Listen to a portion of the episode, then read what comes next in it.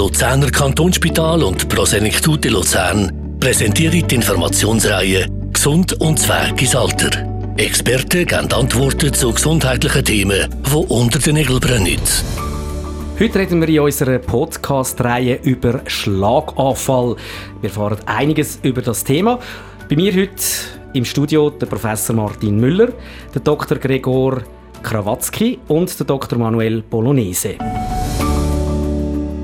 Herzlich willkommen, Professor Martin Müller. Heute reden wir über Schlaganfall. Danke, dass Sie vorbeigekommen sind. Ich danke für die Einladung und für die Gelegenheit, hier zum Thema, das mir sehr am Herzen liegt, beziehungsweise uns dreien allen am Herzen liegt, Auskunft zu geben und Werbung zu machen, dass möglichst wenig Menschen einen Schlaganfall in Zukunft erleiden. Genau. Es geht um Prävention in einerseits, aber auf der anderen Seite auch einiges über Schlaganfall zu erfahren. Was ist eigentlich ein Schlaganfall? Fangen wir gerade mit dem an. Also ein Schlaganfall ist etwas, was ganz plötzlich auftritt und zu einer Funktionsstörung des Nervensystems führt. Das kann eine Sprachstörung sein, eine Sprechstörung, eine Lähmung einer Körperhälfte sein oder eben eine Doppelbilder oder eine Gangunfähigkeit. Das Kennzeichen ist immer, es tritt plötzlich auf und unter plötzlich verstehen wir, dass das Beschwerdebild, sagen wir, innerhalb von gut fünf Minuten voll ausgeprägt ist.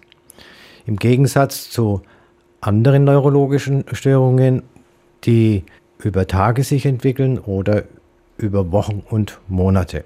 Störungen, die über Wochen und Monate sich zum Beispiel entwickeln, sind Hirntumoren, die zählt man aber nicht als Schlaganfall. Man unterscheidet drei Arten von Schlaganfall. Die häufigste ist die Durchblutungsstörung, wo das Gefäß verstopft ist, analog dem Herzinfarkt. Das nennen wir den ischämischen Schlaganfall. Dann als zweites gibt es die Blutung, ein Austritt des, von Blut in das Gehirngewebe. Das wäre dann eine ins Hirngewebe eintretende Hirnblutung. Das macht etwa 10 bis 15 Prozent der Schlaganfälle aus und etwa 5 Prozent machen sogenannte Subarachnoidalblutungen aus. Das ist ein Blutaustritt aus einem Gefäß in den Zwischenraum zwischen Gehirnoberfläche und Schädelknochen.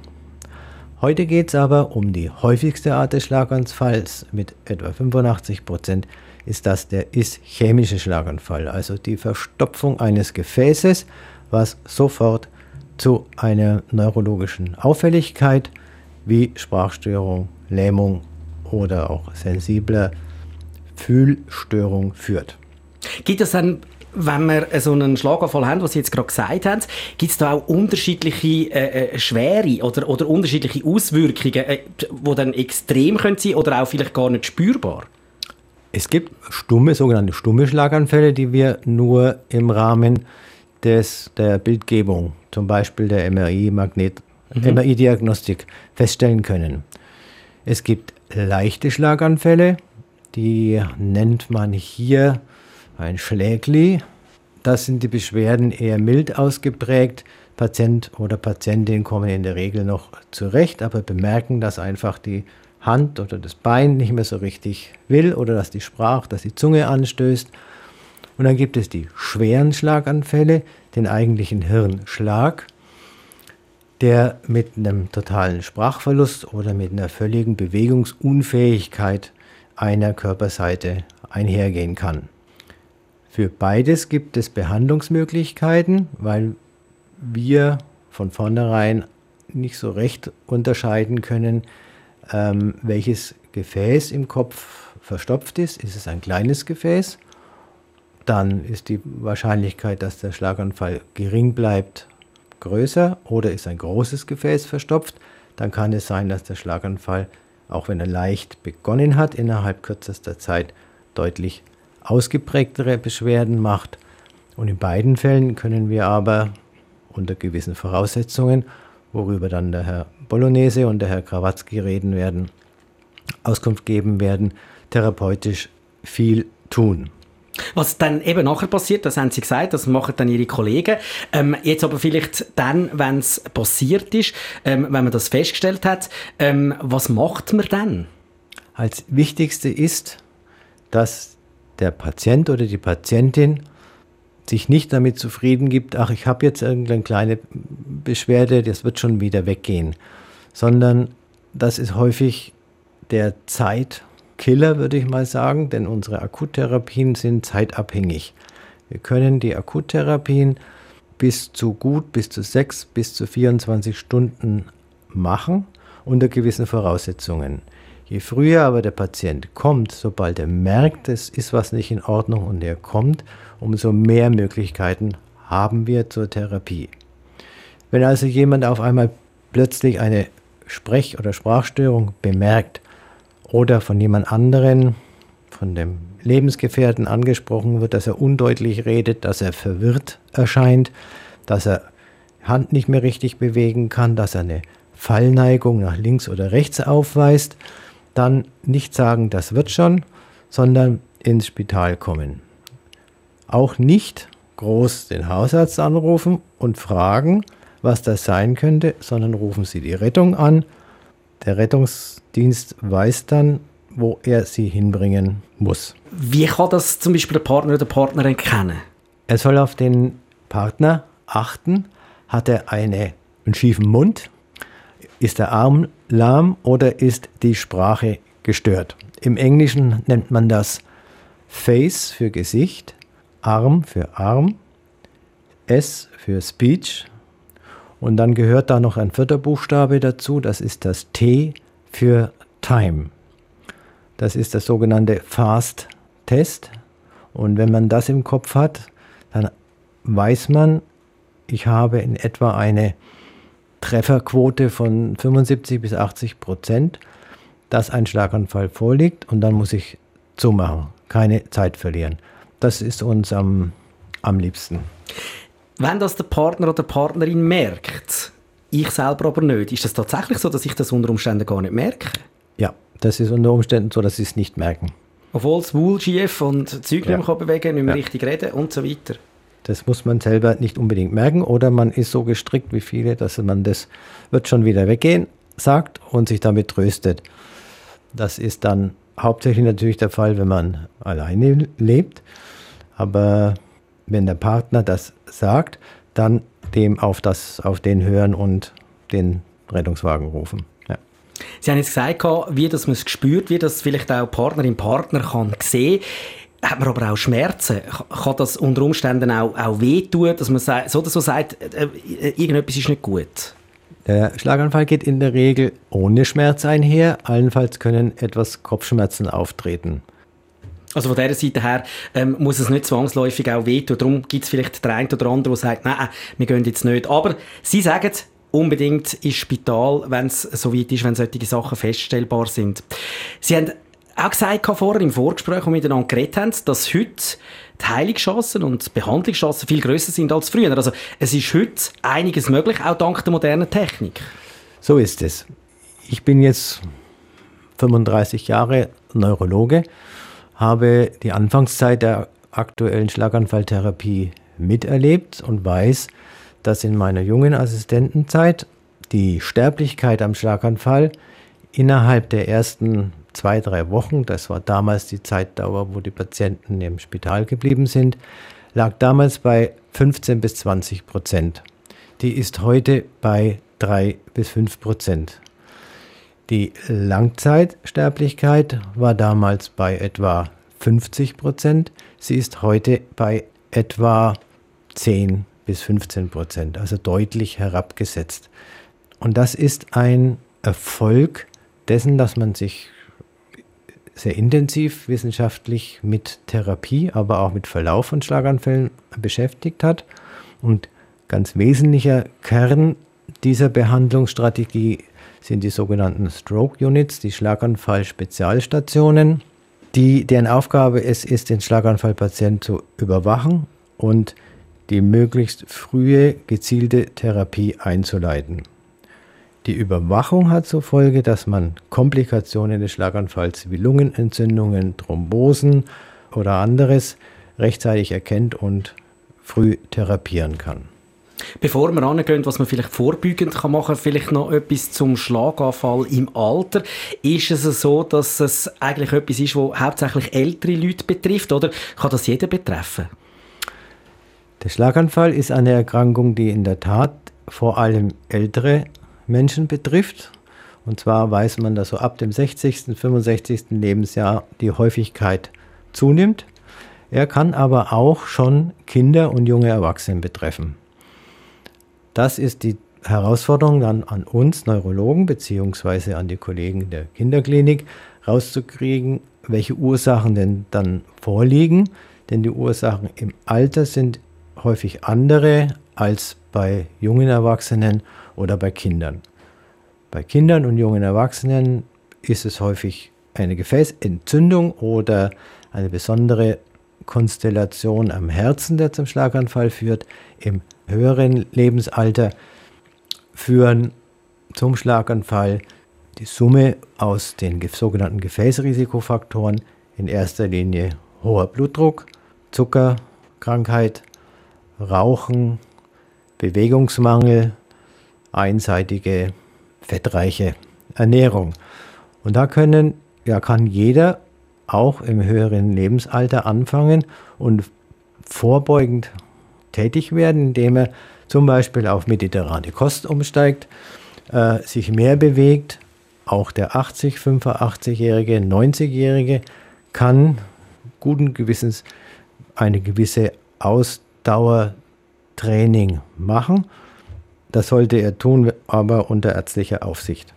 Sie haben gerade ein paar Möglichkeiten angesprochen, wie dass man vorbeugend gegen den Schlaganfall etwas machen kann. Das heißt, Ernährung ist wichtig, dass es äh, also so ein bisschen im, im Bezug auf Sport passiert, ist entsprechend maßgebend. Was empfehlen Sie denn an einem Patienten oder jemandem, der äh, gefährdet ist für das, was er kann machen oder was, was er kann allenfalls vorbeugend sonst noch machen oder umsetzen?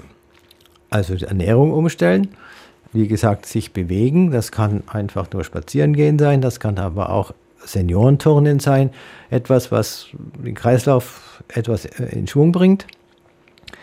Wichtig wäre für die Patienten und Patientinnen, die schon eine Gefäßrisiko, eine Erkrankung haben wie einen hohen Blutdruck, dass er die Medikamente, die ihm der Hausarzt verschreibt, zuverlässig einnimmt und den Blutdruck auch zuverlässig kontrolliert zum Beispiel durch Selbstmessen zu Hause. Da werde ich vielleicht gerade ansetzen. Kann man auch vielleicht sogar im Vorfeld testen, ob man zu einem Risikopatient ist oder ob man, äh, ich sage jetzt einmal, gefährdet ist, äh, einen Schlaganfall Das kann man machen. Für die, die das Internet beherrschen, auf die Homepage der Schweizer Hirnschlaggesellschaft gehen oder der Schweizer Herzgesellschaft und da einen Online-Fragebogen aus, äh, ausfüllen, der einige Risikofaktoren abfragt und danach man, äh, kriegt man eine Auskunft, wie hoch in etwa das Risiko ist. Mein persönliches Risiko ist, weil ich über 60 bin, liegt etwa bei 3 bis 4 Prozent. Ist also nicht mehr null, allein aufgrund des Alters.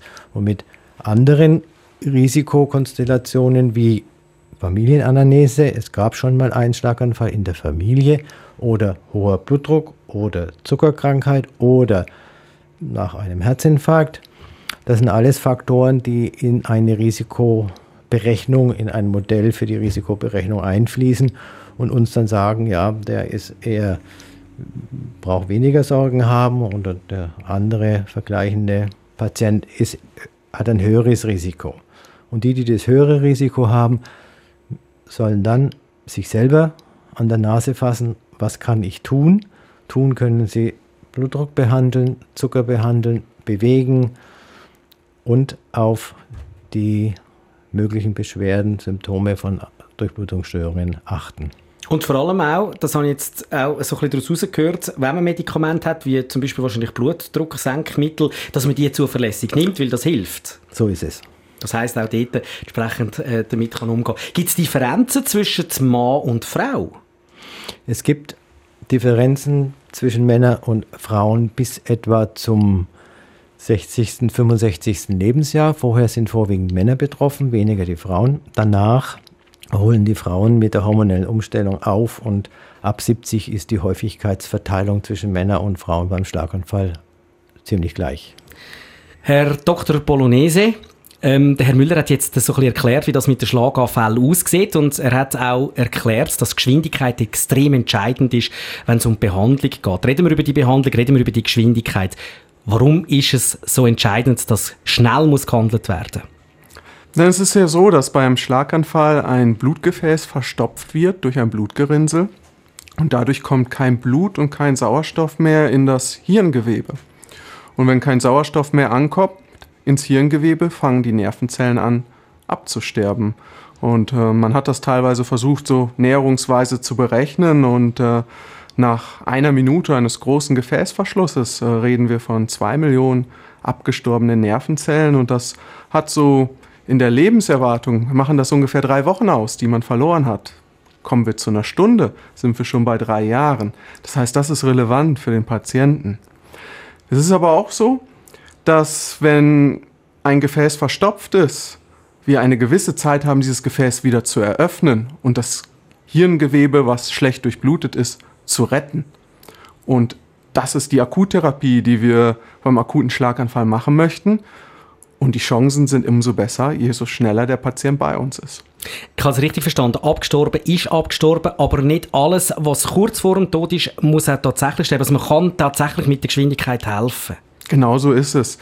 Ähm, wenn ein Blutgefäß verstopft und kein Sauerstoff, kein Blut mehr ankommt, dann haben Sie erstmal eine Re Region im Hirn, die so schlecht durchblutet ist, dass die Zellen erstmal nicht funktionieren können. Sie überleben aber, aber sie haben nicht mehr genügend Sauerstoff, um zu arbeiten. Dadurch entstehen die Symptome, die Ausfälle. Wenn das jetzt lange genug anhält, reicht der Sauerstoff nicht mal mehr zum Überleben aus und die Zellen sterben ab. Und das ist dann unwiederbringlich. Und üblicherweise ist es so im Schlaganfall, dass wenn ein Gefäß verstopft ist, haben wir dann einen sogenannten Infarktkern. Das heißt, das ist abgestorbenes Hirngewebe und ein schlecht durchblutetes Gewebe, was aber noch rettbar ist. Und je mehr Zeit verstreicht, desto größer wird dieser Kern und wächst und wächst und wächst. Und desto kleiner wird das umgebene, noch zu rettende Hirngewebe. Das bedeutet eigentlich auch, dass man nicht genug kann sagen, wenn man Schlaganfall feststellt, unbedingt sofort ins Spital, also nicht zum Arzt, zum Hausarzt. Das ist absolut richtig. Wir haben immer dieses englische Schlagwort Time is Brain und ähm, das kann man nicht genug unterstreichen. Also das Schlechteste, was man machen könnte, ist Zeit zu vergeuden. Sobald man den Verdacht auf einen Schlaganfall hat und die Symptome, darüber hat der Professor Müller gesprochen, was Hinweise auf einen Schlaganfall sein sollte, dann sofort die Sanität, sofort die Rettung informieren und ins Spital. Kein Umweg über einen Hausarzt, nicht nochmal zwei, drei Stunden hinlegen und gucken, ob die Symptome besser werden. Dann verbaut man sich unter Umständen die Chancen, dass das besser wird. Wo kommt äh, medikamentöse Behandlung zum Einsatz, wenn jemand einen Schlaganfall hat und das Bein kommt, äh, den zeigen? Ähm, wo kommt äh, die Lysetherapie zum Einsatz? Die Lysetherapie ist im, nur im akuten Schlaganfall, das heißt in den allerersten Stunden möglich. Ähm, das ist so ein bisschen in den letzten Jahren im Wandel gewesen. Bis vor einigen Jahren war das so, dass man bis zu viereinhalb Stunden nach Beginn der Symptome behandeln konnte. Das hört sich erstmal viel an. Leider treten aber auch viele Schlaganfälle im Schlaf auf. Das heißt, dann ist es durchaus möglich, dass die Symptome schon länger bestehen, denn der Schlaganfall tut nicht weh, man wird davon nicht wach. Mittlerweile gibt es Möglichkeiten mit moderner CT- und MRI-Diagnostik eben diese diesen Kern und auch das noch rettbare Gewebe zumindest näherungsweise auszurechnen, darzustellen und dann individuell zu schauen, ob dieser Patient jetzt noch von einer Lysetherapie profitiert, also von einer medikamentösen Therapie, die das Blutgerinnsel auflösen soll. Und das ist für die medikamentöse Therapie bis zu neun Stunden nach Beginn der Symptome möglich aktuell. Was mich jetzt gefragt habe, ist es feststellbar an einem Patient, wie lange das der Schlaganfall zurück ist? Oder muss man etwas annehmen? Für uns ist immer wichtig, wann sind die Symptome aufgefallen? Und da ist es dann wichtig zu wissen, sind die Symptome frisch aufgefallen, ging, ist der Patient zum Beispiel um 8 Uhr aufgestanden, hat gefrühstückt und um 9 Uhr ist ihm dann die Kaffeetasse aus der Hand gefallen. Oder ist er um 7 Uhr verwacht mit den Schlaganfallsymptomen? Dann ist wichtig für uns zu wissen, wann ist er denn das letzte Mal unauffällig gesehen worden? Weil das ist zumindest der Zeitpunkt, wo wir sagen können, da war noch kein Schlaganfall da. Wenn das alles unklar ist, gibt es die Möglichkeit, mit einer MRI-Diagnostik zu sagen, ist der Schlaganfall eher, sagen wir mal, weniger als vier Stunden oder älter als vier Stunden her. Aber das sind dann immer nur so näherungsweise Berechnungen. Ganz eindeutig kann man das nicht sagen, sondern da sind wir wirklich auf die Angaben der Angehörigen oder des Patienten selber angewiesen. Wenn Sie jetzt ein MRI machen, um so etwas feststellen, nehme ich aber an, dass dann Behandlung schon bereits läuft, weil nicht, dass man wertvolle Zeit verliert. Na, leider ist das nicht möglich. Wir brauchen dann schon in diesem speziellen Fall die MRI-Diagnostik, um zu sagen, ist das ein Patient, der noch von der Behandlung profitiert. Denn wie so häufig, Sie bekommen keine Behandlung ohne mögliche Komplikation. Und es geht immer darum abzuwägen, ist der Nutzen der Behandlung höher als die, das Risiko von Komplikationen. Und bei der Lysetherapie, also bei einer starken Blutverdünnung, ist die Komplikation, die wir am meisten fürchten, die Blutung. Und die will man dann wirklich verhindern. Jetzt gibt es aber auch noch eine andere Behandlungsmöglichkeit, die aber auch nicht überall anwendbar ist. Genau, Sie sprechen die Katheter, genau. Den Kathetereingriff an, die Thrombektomie, wie wir es im Fachjargon nennen. Und ähm, das ist eigentlich ein relativ mechanistischer Ansatz. Man geht mit einem Draht, einem Katheter über ein Gefäß, über die, ähm, über die Hand oder über die Leiste vor Ort zu dem Gefäßverschluss und versucht das Blutgerinnsel rauszuziehen. Das funktioniert natürlich nur bei größeren Gefäßen und im Detail wird dann noch mein Kollege Dr. Kawatzki dazu äh, Erläuterung geben. Wie sieht das aus, wenn man so eine Therapie jetzt medikamentös macht? Wie lange dauert die? Wann merkt man, dass es bereits Verbesserungen gibt? Wann ist sie fertig? Die Therapie dauert eine Stunde. Also das wird über eine Infusion gegeben und die läuft eine Stunde über eine Vene in den Patienten rein. Und wenn sich das Blutgerinnsel dann darunter auflöst, und das geht mitunter auch recht schnell, dann sieht man bereits nach einigen Minuten bis meistens eher einigen Stunden schon eine Verbesserung der Symptome. Und das heißt für den Patient dann nach der Behandlung, wenn alles gut läuft, ist fertig? Ja, ganz so einfach ist es nicht, denn Sie müssten sich natürlich dann noch die Frage stellen, woher kam denn der Schlaganfall? Nehmen wir mal den günstigsten Fall an und wir behandeln akut den Schlaganfall mit einer Lysetherapie und der Patient ist tatsächlich danach beschwerdefrei. Dann könnte man ja schon sagen, ja, kann ich den dann nicht nach Hause schicken, dem geht es ja wieder perfekt. Aber wir müssen ja rausfinden, was ist die Ursache des Schlaganfalls? Da geht es dann darum zu verhindern, dass er ein paar Wochen später mit dem nächsten Schlaganfall wieder bei uns ist. Also dann reden wir von der Prophylaxe. Das ist nicht mehr die Akuttherapie, aber mindestens genauso wichtig. Und viel häufiger ist es natürlich, dass die Therapie einen Erfolg bringt, aber nicht einen vollständigen Erfolg. Also aus einer schweren Lähmung wird eine leichte Lähmung. Aber auch die braucht erstmal eine Behandlung, damit der Patient wieder nach Hause in sein gewohntes Umfeld zurückkehren kann. Er braucht unter Umständen eine Reha. Und deshalb werden die Patienten nach so einer Therapie immer stationär aufgenommen auf einer Behandlungsstation, die auf Schlaganfälle spezialisiert ist, wie bei uns dem Stroke Unit, also der Stroke Unit. Das heißt, er bleibt mal vorerst da äh, zur Kontrolle bzw. zur Überwachung, kann man sagen? Ja, im Regelfall ist ein Schlaganfallpatient drei Tage auf der Schlaganfallstation, auf der Stroke Unit. Und wenn er im Anschluss noch eine Rehabilitation braucht, eine stationäre, weil er sich von den Symptomen nicht so weit erholt hat, dass er nach Hause kann, dann unter Umständen auch länger. Aber im Regelfall zwei bis vier Tage. Wir haben es gehört, Geschwindigkeit ist extrem wichtig. Die kann man grundsätzlich nutzen, gerade bei einem Schlaganfall. Das ist sehr, sehr wichtig. Ähm, Gibt es noch andere Möglichkeiten von der Behandlung? Oder sind jetzt das die zwei Möglichkeiten, oder die drei, die wir jetzt, behand wo wir jetzt gesagt haben? Das sind eigentlich die Akutbehandlungen, oder? Es ist eigentlich beim Schlaganfall relativ leicht. Wir haben ein verschlossenes Gefäß und das muss idealerweise so schnell wie möglich wieder auf. Und da haben wir diese beiden Möglichkeiten aktuell zur Verfügung. Im Anschluss ist es auch so, dass die Behandlung auf einer Schlaganfallstation durch spezialisierte Pflegekräfte, durch spezialisierte Physiotherapeuten, äh, durch spezialisierte Ärzte, durch den zeitnahen Beginn von prophylaktischen Maßnahmen zur Verhinderung weiter Schlaganfälle auch die Prognose des Patienten deutlich beeinflusst. Aber wenn wir wirklich von der Akuttherapie sprechen, also wirklich das Gerinnsel rauszubekommen, dann haben wir die medikamentöse Möglichkeit dann haben wir den Katheter und dann haben wir auch noch die Kombination aus beidem. Und das ist immer sehr unterschiedlich. Das liegt daran, wie lange die Symptome schon herliegen. Das liegt daran, wie groß das Gefäß ist, wie gut das mit dem Katheter erreichbar ist, wie schnell der Patient da ist. Davon hängt ab, welche Therapie man dann tatsächlich macht. Gibt es bessere, ich sage von der Behandlung her, bessere Orte, wo das Grinsel ist und schlechtere Orte für euch auch von der Behandlung? Ja, also je größer das Gefäß ist, desto leichter kommt man ran, aber desto gefährlicher ist auch der Schlaganfall. Wenn wir einen kleinen Gefäßverschluss haben, haben wir entsprechend auch nur ein kleines, schlecht durchblutetes äh, Areal und dementsprechend sind die Folgen nicht so schwer.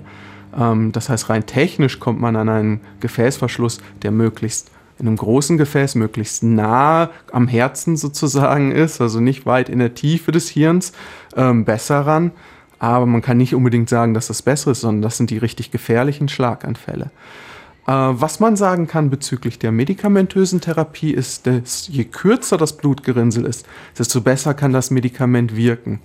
Wenn das Blutgerinnsel so Richtung 1 cm Länge geht, dann schafft es das Medikament in der Regel nicht, das vollständig aufzulösen. Und äh, da hat die Entwicklung dieser Kathetereingriffes uns wirklich geholfen und unserem Patienten geholfen. Bei kleineren Blutgerinnseln, die wenige Millimeter groß sind, auch wenn sie das Gefäß komplett verstopfen, ist die Lysetherapie recht erfolgreich.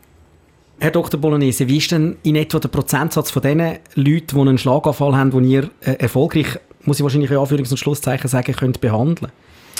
Also es sind ungefähr aktuell ein Drittel der Patienten etwas mehr, die wir mit einer dieser beiden Therapien oder beide behandeln. Erfolgreich, das ist immer sehr unterschiedlich, oder? Ähm, es ist schon so, dass wir natürlich als Zentrum auch die schwereren Fälle und auch die mit geringeren Aussichten auf Erfolg behandeln, äh, weil wir eben die Erfahrung auch haben und die Expertise vor Ort. Aber leider klappt es natürlich auch nicht immer, aber es ist immer ein Versuch wert. Ich mag mich da an eine Patientin erinnern, das war in meiner Anfangszeit in Luzern, die war 90 Jahre und es zeigt eigentlich vielleicht, wie wichtig der Zeitfaktor ist. Sie war eigentlich eine sehr alte Dame, wo man sagen, muss man da die ganzen Therapien, ist das, äh, ist das sinnvoll, profitiert sie davon noch? Und ähm, sie hatte einen sehr schweren Schlaganfall. Bei ihr war die sogenannte Basilararterie ähm, am Hinterhaupt verstopft und diese Arterie versorgt den sogenannten Hirnstamm, also die Verbindung zwischen Großhirn und Rückenmark. Wenn das zubleibt, ähm, dann stirbt der Hirnstamm ab und dann bleibt man im Koma und verstirbt. Und ähm, sie hatte noch Glück im Unglück, denn sie ist, als der Schlaganfall auftrat, war sie ähm, auf der Treppe. Und dadurch hat man gehört, dass sie gestürzt ist. Und dadurch haben die Angehörigen das schnell bemerkt, dass sie einen Schlaganfall hatte. Und sie war ungefähr eine Stunde nach Beginn der Symptome bei uns. Und wir haben dann äh, eine Kathetereingriff gemacht, das Blutgerinnsel entfernt. Und sie hat erfreulicherweise sehr gut profitiert und ging wenige Wochen später mit einem noch leichten Taubheitsgefühl in der Wange nach Hause und war wieder selbstständig. Das heißt, ähm, der Zeitfaktor ist wirklich sehr, sehr entscheidend. Aber leider kann man nicht jedem Patienten gleich gut helfen. Das ist sehr unterschiedlich von Patient zu Patient. Ich glaube, das Beispiel zeigt auch, dass Zeit wichtiger ist ähm, und mehr entscheiden tut bei der Behandlung und der Heilung weder das Alter. Das ist so. Früher war man eher, vor 10, 15 Jahren eher zurückhaltend, Patienten weit jenseits der 80 zu behandeln. Aber mittlerweile weiß man, ja, klar, ein Patient, der 90 ist, erholt sich von einem Schlaganfall schlechter als ein 30-Jähriger oder ein 40-Jähriger. Das ist einfach, dass das Hirn nicht mehr so gut Funktionen übernehmen kann, die es verloren hat, nicht mehr neu lernen kann. Die sogenannte Plastizität des Hirns ist eingeschränkt. Aber man weiß auch, gerade deshalb lohnt es sich bei den Patienten möglichst viel Hirngewebe zu retten, weil sie sich eben schlechter erholen als der junge Mensch. Und daher gibt es für uns keine Alterslimit. Es kann sein, dass wir einen Patienten haben, der so krank ist, dass er schon immer gesagt hat, er möchte, wenn irgendwas passiert, keine Therapie mehr. Das respektieren wir natürlich.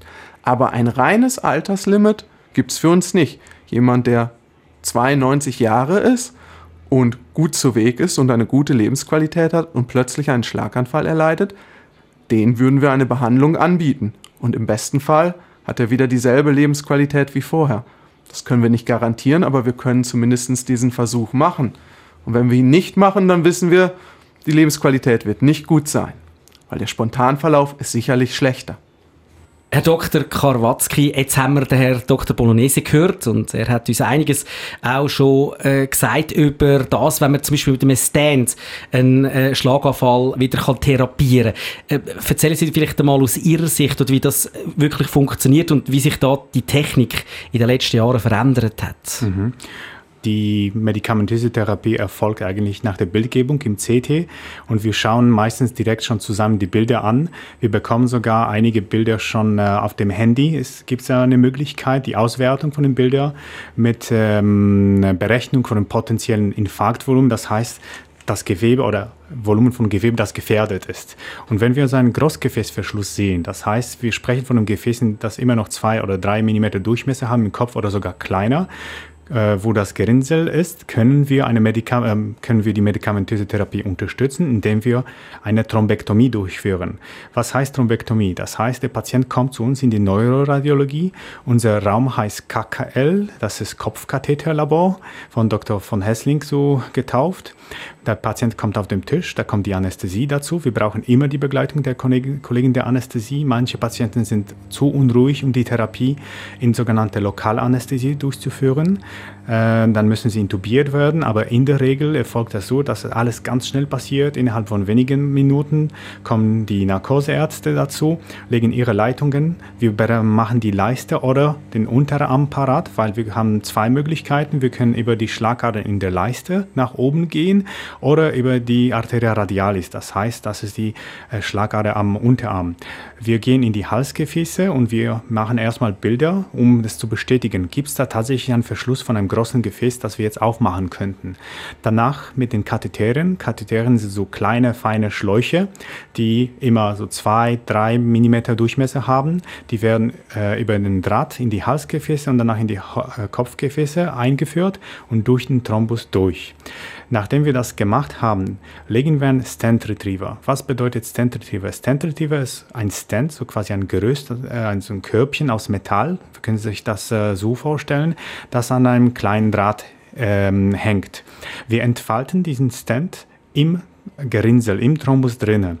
Und dann ziehen wir das und wir hoffen, dass das Gerinnsel einfach in diesem Körbchen hängen bleibt. Wir können das auch unterstützen, indem wir sogenannte Aspirationskatheterien verwenden.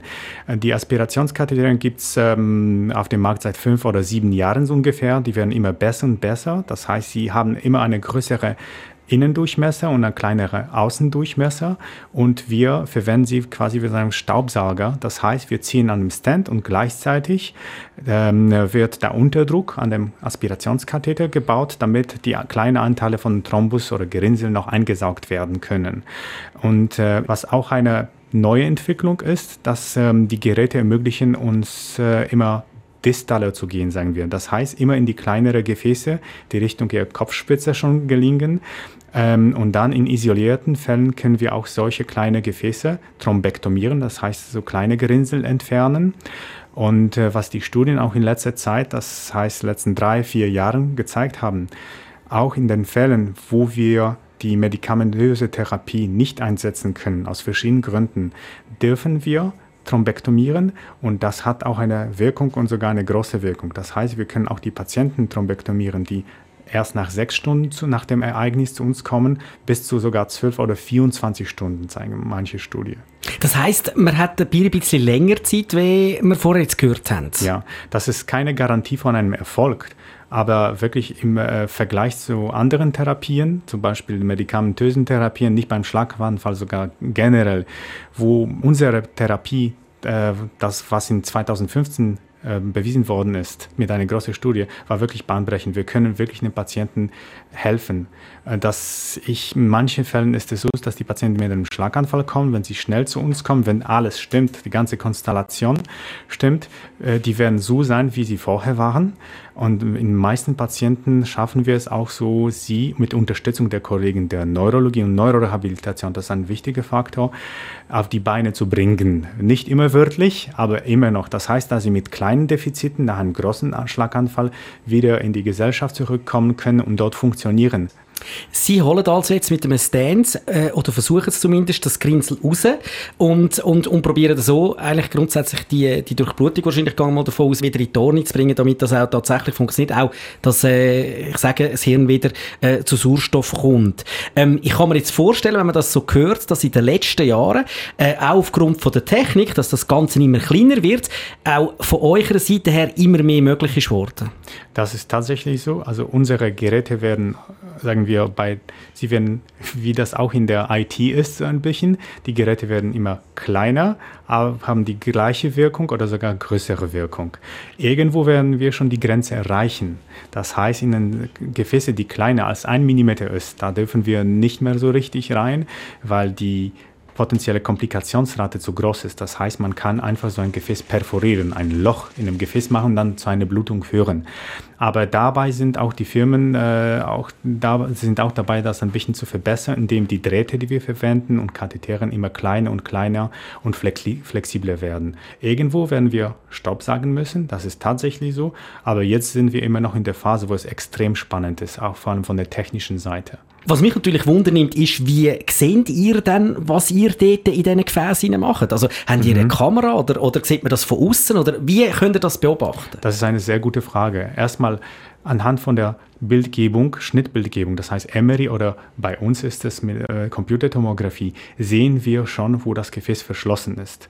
Ich sehe die Gefäße ab dem Aortenbogen, also ab Herz, aufwärts und dann kann ich mich darauf vorbereiten. Sehe ich da Schleifen an Gefäßen, gibt es äh, vielleicht eine Engstelle schon an dem Hals, an der Halsschlagader, dass ich vorher behandeln muss oder mitbehandeln muss.